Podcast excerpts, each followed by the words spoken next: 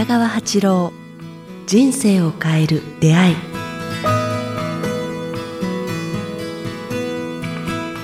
こんにちは早川洋平です。人生を変える出会い。今日は第11回です。北川八郎先生よろしくお願いします。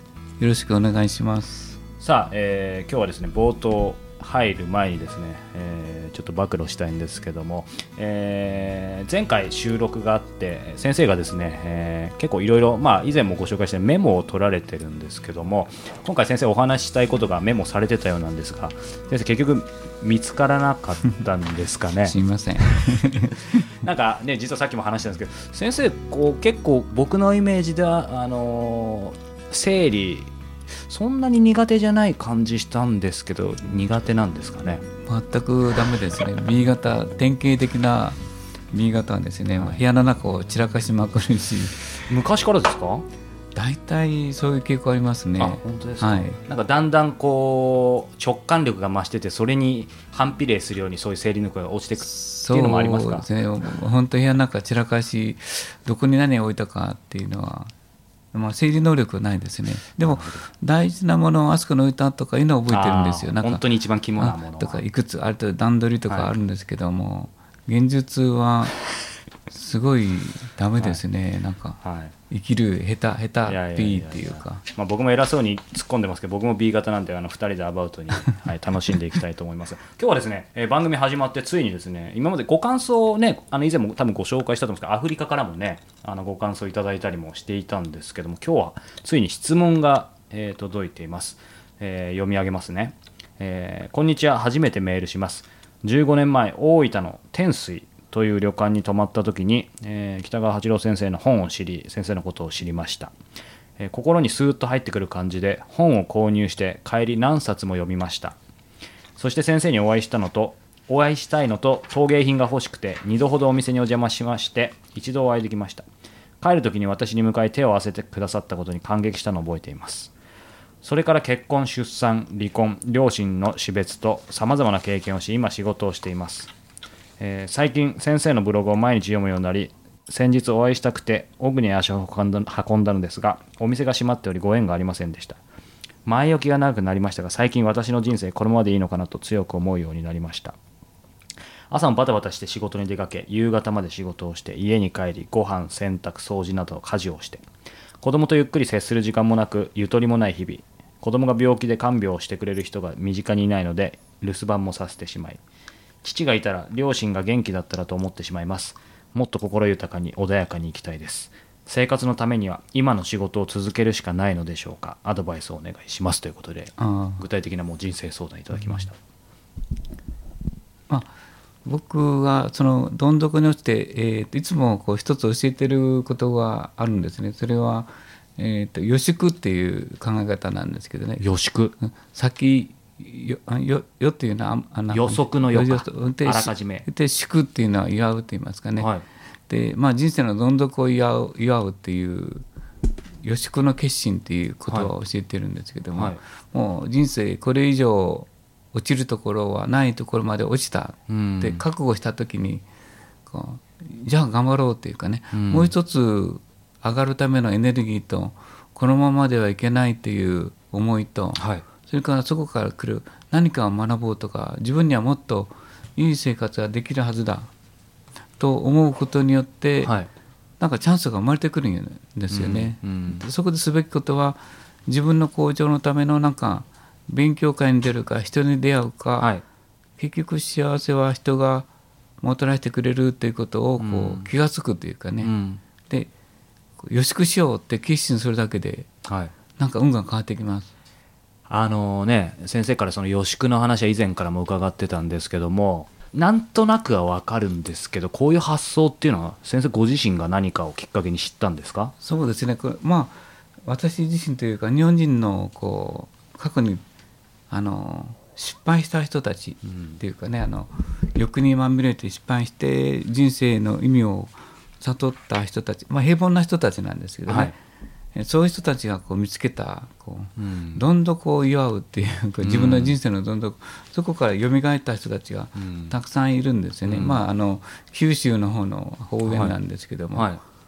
予祝をする人生のどん底を祝う。うん。でまあ今の人たちは、えーこうどん底でもがもがくだけでそこから這い上がるっていうこう意欲とこう、なんかあそういう運の流れっていうのを知らないからそれを教えてあげたいんですけどね、うん。大丈夫って僕言いたいですね、うん。そこであなたが気がついて何か私はこのままではこの人生終わりたくないっていう気持ちがあ出てそれに火がついた時、うん。予祝が始まるんですよね。うん。でそれそれからするべきことは何か人との出会いを求めるとか、うん。なんかこう勉強会に出るとか、はい。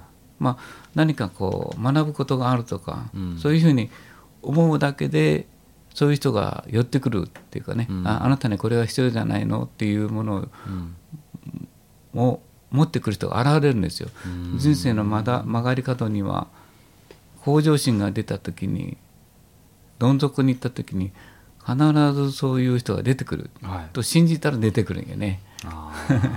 だからそこが人紙一重の差なんだけど、うんうん。いや私にも起こり得るんだ。うん。とその方が思えば、えー、ときっと変わってくる。この方ですね、うん。はい、でもお話伺うと、えー理解はしたんですけど本当にそのどん底の時に祝えるかなと思うんですけどやっぱりそれでも気持ちが乗ってこなくてもまず先にやるっていうことなんですかね。やっぱいわゆる度胸とそのうんチャンスをもらえる、こういう話を聞いた人たちだけですよね、うん。うん、だからそれは何も知らないとそのチャンスはやってこないしそんな気持ちにならないでしょうけどね。これを聞いてそうなんだ。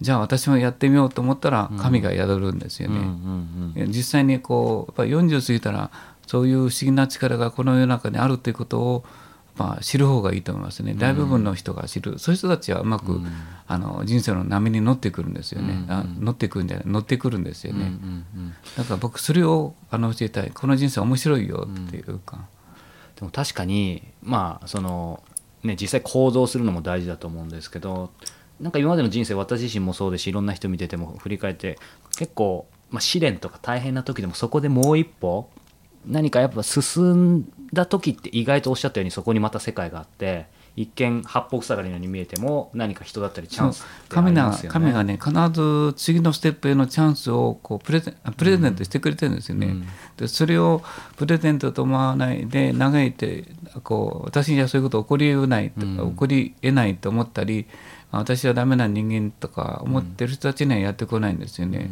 だからまああのべ別に聖書のことを褒めるわけじゃないけど、はい。あのキリスト聖書なんか読んでみるとキリストは人生の導きの師なんですね。神じゃなくて、あの中に書いてあるけども、はい。あのうん、私を信じよう私を試せよで、え私を求めよう。そしたら与えるっていうか、与えんっていう言葉があるんですよ、うん。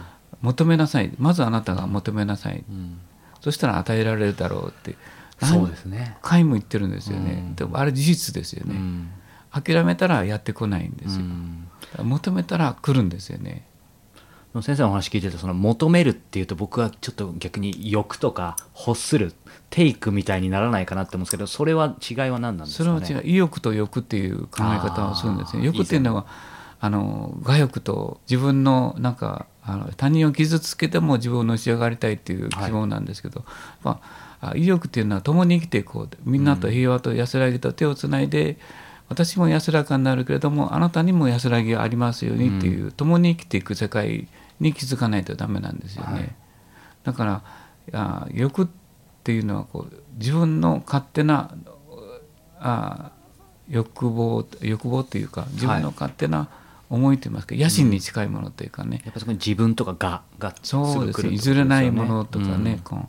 でもあらゆることはあやあ川で溺れて溺れてたりしたらやっぱ少しでも人と手を手を手を追ってうん。共に岸に岸に上がりましょうという心がある方がやっぱあなんかチャンス多いんですよね。うん。なんかこの世の不思議なその人生の不思議っていうのは、うん。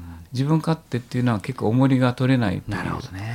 ありますその不思議さを気が付く人と気が付かない人でね、はい。それはこういうラジオを聞くとか出会いとか、本を読むこととか、あ人生の真に出会うかどうかだと思うんですね、うん。だからこの放送を聞いた方は僕チャンスだと思いますね、でもおっしゃる通りまさにそういう意味ではこの方、うん。この番組にこうやって質問して一歩、まあ、開いて前に出てる時点でいいですよね今の話でいくと、そう早川に前言ったと思うんですけどこの世にバツイチはないと思うんですよ。離婚とかうん。バツイチは絶対ないよ、はい。全部丸一だよ。離婚も丸一なんだよ。えそれはあの聞いたことないリスナーの方にもう少し詳しく言うとどういうことなんでしょうあかそれね。失敗したことやそれやり直せばいいんだ。あー。で別れた人に対しても恨む恨むことをやめてその人の幸せを願う願うことがうん。丸一につながるんよ。うんうん相手の失敗を願ってて自分の成功だけを願あの祈ることはあのバツイチのままなんよね、うんうん。うんでもああの人も良くなれでも私もこう良くなろう。共にこう離れてても縁はないかもわからないけどもあの人に幸せがありますようにっていう思いを、まあ、抱くことないね、うん。それがバツイチを丸一にちゃんと変えることですね。そうに気づく気づいてやり直すと、うん。まあ、たくさんの例はあるんだけども、うん。まあ不思議なぐらい人生変わっていくんよね。へそこに平和感とともに人を許すことと、まあ、手をつんあのつないで生きていこうという心が生じた時ね、ーうん。自分の手は人人が引っ張り上げてくれるんよ。なるほどね。そうかじゃあその丸一今たくさん例ありますっておっしゃいましたけどまたそれは機会があれば伺いたいんですけど、もうもう一度言いたいねこう。この世に、ま、バルバツイチはない。気がついてやり直せばみんな丸一あらゆることは丸一離婚も失敗も、まあ、なんか大怪我もなんか大病も、大事故もま丸一につながることができる、だってオリンピックに出るあれあの足の交通事故でオリンピックに出る方たちがいるじゃないですか、はいはい。もう腰あの足がなくなったとか腕がなくなったという方たちは大きなバツイチですよね。でも彼らは予祝というか頑張ってそれを全部丸一に変えましたもんね、そうですね。うん、だからチャンス考え方心の気づきで、あの人たちのように我々もバツイチを丸一に変えることはできるんですよ、はい。うん、だからもうやってる人たちいっぱいいるもんね、気づいた人たち、うん。そういう意味でねこの方はその心がけ次第だと思うんですけど最後にあのこの方やっぱり具体的に生活のためには今の仕事を続けるしかないでしょうかってありますけどそれは先生どうお答えになりますだからそこでもう一つこうあ大丈夫って気がついて、うん。こう何かあるもう一つ私の能力あるはずだし私の人間性をたあの拾ってくれる人がいるって気づくとうん自分の磨くなんか講座に出るか、うん。なんかそういうところにこうあちょっとおいでよとか誘われるようになるんですよ。不思議と。うん、そして行ってみたらそこにこう自分のチャンスを生まれる。あ、うん。私はこれができるんだとか、うん。もう少し余裕のある生き方ができるんだとか、子供を抱きながらあ実際にやっていけるんだとか助けてあげるわとかいう人が出てきたりまた次のパートナーが生まれてきたりするんですよね。そういう世界もそういうふうにまあ予祝したり求めないと生まれる、だからキリストが言ってるようにまず自分を、ああのあなんか助けるために求めよっていうことですね。う、うん、予祝せよ、丸一。丸一。先生余談ですけどねこの方ご質問で15年ほど前に大分の天水という旅館という話がありましたこれは先生何か天水さんってつながそうあのすごりあるんですか？くあの私がよく利用してた天水というおかみさんが素敵な人であのそこにこうあの私の本を置いてくれたんですよね。あそういうことなんですね。各各部屋にね。へえすごい。でそこをよそれを読んだ人たちは、はい。たくさん反応がはい。ああってその方の一人だと思うんですけどね。嬉しいですね。ありがたいですね。じゃあはい。ぜひね僕も天水もちょっと行ってみたいと思うんすごですけども。く綺麗なまああの温泉のいいところですね、大分の。いいですね。さあ、えーこの番組では今日いただいたご質問のように、えーご質問やご感想をお待ちしております。えーご質問ご感想がある方は、えーホームページから、えーお寄せいただくか、もしくはこのメールアドレス、北川アットマークキクタス .jp、kitagawa アットマーク kiq、アルファベットの q、tas.jp までお寄せください。ということで今日は第11回お届けしました。北川先生ありがとうございました。どうもありがとうございました。